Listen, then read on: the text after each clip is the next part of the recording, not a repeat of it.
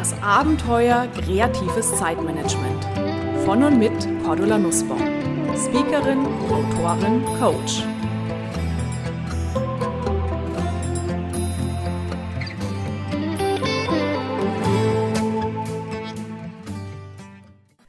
Liebe Hörerinnen und Hörer, Last-Minute-Stress.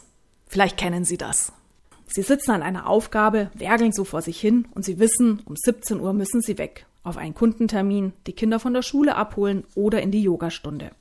Sie wissen, Sie sollten um Viertel vor fünf anfangen, die Rechner herunterzufahren und aufzuräumen, Ihre Tasche zu nehmen und gemütlich aus der Tür zu spazieren. Doch jedes Mal erleben Sie sich, dass Sie mit hängender Zunge um fünf nach fünf aus dem Haus rennen und fühlen sich völlig gestresst. Genau diesen Fall hat eine Teilnehmerin in meinem Buchinar, einem Telefonseminar zum Chaotenbuch, geschildert. Und vielleicht kennen Sie das, dass wir dann auch immer wieder versuchen, uns zu disziplinieren, Puffer einzubauen, um endlich mal pünktlich wegzukommen. Aber Hand aufs Herz, welche Erfahrungen haben Sie damit gemacht? Vielleicht haben Sie es tatsächlich geschafft, pünktlich zu gehen. Nur damit Sie dann fünf bis 15 oder 25 Minuten im Vorzimmer des Kunden warten müssen, bis der endlich Zeit hat für Sie oder sie kommen relativ pünktlich vor der Schule an und warten, bis der Sohnemann sich endlich von der Pokémon-Karten-Tauschaktion mit seinen Freunden loseisen kann. Keine tolle Belohnung für ihren Stress, oder? Natürlich, pünktlich sein ist schön, es ist ein Zeichen der Wertschätzung. Es zeigt dem anderen, hey, ich gebe mir Mühe, dich rechtzeitig zu treffen, weil du mir wichtig bist. Laut einer repräsentativen Mnet-Umfrage gewähren die Deutschen allerdings höchstens fünf Minuten Verspätung 15 Minuten, wenn der andere eine wirklich gute Entschuldigung mitbringt. Eine Journalistin fragte mich daraufhin, sagen Sie mal, warum ist denn speziell uns Deutschen Pünktlichkeit so wichtig? Ganz leicht. Wir hier in Deutschland, wir leben in einer sehr systematischen, monochronen Kultur. Das heißt, hier bei uns geht seit Jahrhunderten alles streng nach der Uhr. Eins wird nach dem anderen angefangen, eingeplant. Wir planen sehr linear. Andere Länder hingegen, wie Frankreich oder Italien, sind polychron. Das heißt, sie machen gerne mehrere Dinge gleichzeitig. Sie sind völlig losgelöst, auch im Zeitempfinden von Sekunden und Minuten und haben deshalb ein völlig anderes Verständnis von pünktlich. Sicherlich haben Sie jetzt schon erkannt, an was Sie das erinnert. Richtig. Dieses polychrone Zeitempfinden haben auch wir, die kreativen Chaoten. Kreative Chaoten denken, planen nicht linear, sondern eher in Zeitwolken. Und sie rücken Menschen eher in den Mittelpunkt ihres Tuns als exakte Zeitplanung oder Zeitpunkte. Damit ecken die kreativen Chaoten aber in unserer Gesellschaft natürlich häufig an. Und die anderen fragen sich dann, warum kommt der oder diejenige chronisch zu spät? Einige vermuten dann, es sei eine Masche, um uns wichtig zu machen. Oder schlichtweg schlechtes Zeitmanagement oder manchmal auch Unachtsamkeit und mangelnde Wertschätzung den anderen Menschen gegenüber. Natürlich gibt es unverbesserliche zu spät Komma, haben Sie sicherlich auch schon mal erlebt, die sich einen großen Auftritt sichern wollen. Klar, viele Menschen kompensieren mangelndes Selbstbewusstsein damit, auf den letzten Drücker, Handy noch am Ohr, irgendwo super wichtig aufzulaufen. Wenn jetzt natürlich die anwesenden Gäste oder anderen Personen diesen Auftritt völlig ignorieren, dann nehmen sie dem Wichtigtuer ganz schön den Wind aus den Segeln. Aber wie ist es bei Ihnen? Ärgern Sie sich häufig, dass Sie zu spät kommen, dass Sie sich doch eigentlich anstrengen, pünktlich zu sein? Schauen wir uns ein paar Ideen an, wenn Sie pünktlicher sein wollen in bestimmten Situationen, wie Sie das schaffen können. Punkt 1. Finden Sie heraus, warum Sie immer mal wieder zu spät kommen. In dem Moment, wo wir unser Warum kennen, haben wir auch den Schlüssel für mehr Pünktlichkeit in der Hand. Fragen Sie sich, in welchen Situationen komme ich häufig zu spät? Ist es eher im privaten Umfeld? Ist es eher im Job? Welche Situationen sind es genau? Sind es Meetings, Kundentermine, mm, Besprechungen im, im Kollegenkreis oder auch privat? Komme ich eher unpünktlich zu den Eltern, zu den Freunden? In welchen Situationen komme ich unpünktlich? Und Sie können sich dann fragen, will ich solche Termine überhaupt wahrnehmen? Wenn Sie sagen, na ja, prinzipiell eigentlich schon, gut, dann können wir weiterarbeiten. Wenn Sie aber sagen, nee, eigentlich will ich da gar nicht hin, sehen Sie, dann haben wir schon ganz guten Punkt.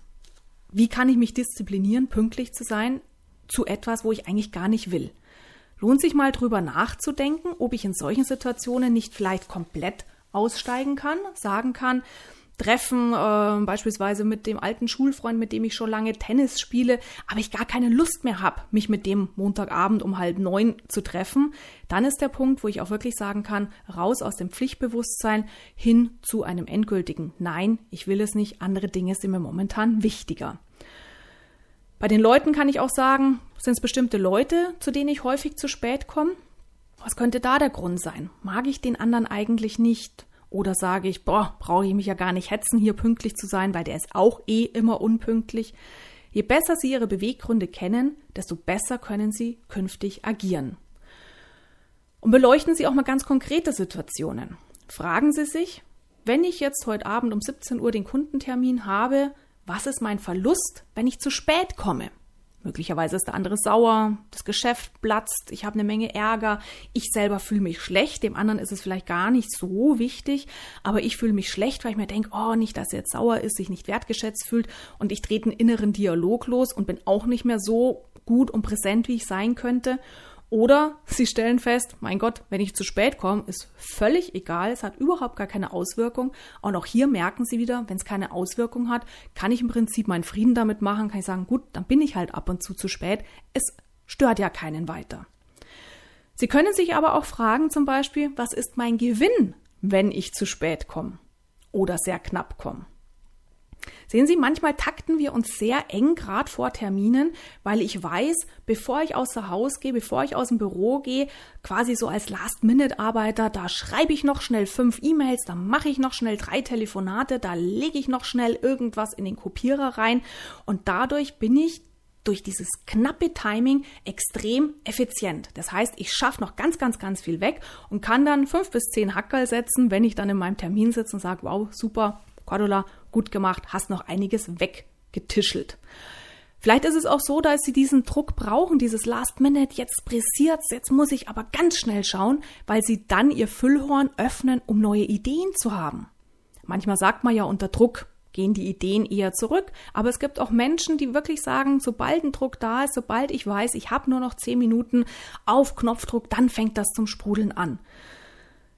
Ein Seminarteilnehmer von mir, Patrick, erzählte beispielsweise auch mal, er war immer so genervt, weil er auf dem letzten Drücker aus dem Büro raushetzt, ins Auto springt von unterwegs, den Kunden oder Geschäftspartner noch anruft und Bescheid gibt, ich komme zu spät und es hat ihn geärgert. Und ich habe ihn gefragt, ja, aber was ist denn dein Gewinn, Patrick, wenn du so quasi geladen dann beim Kunden auftauchst?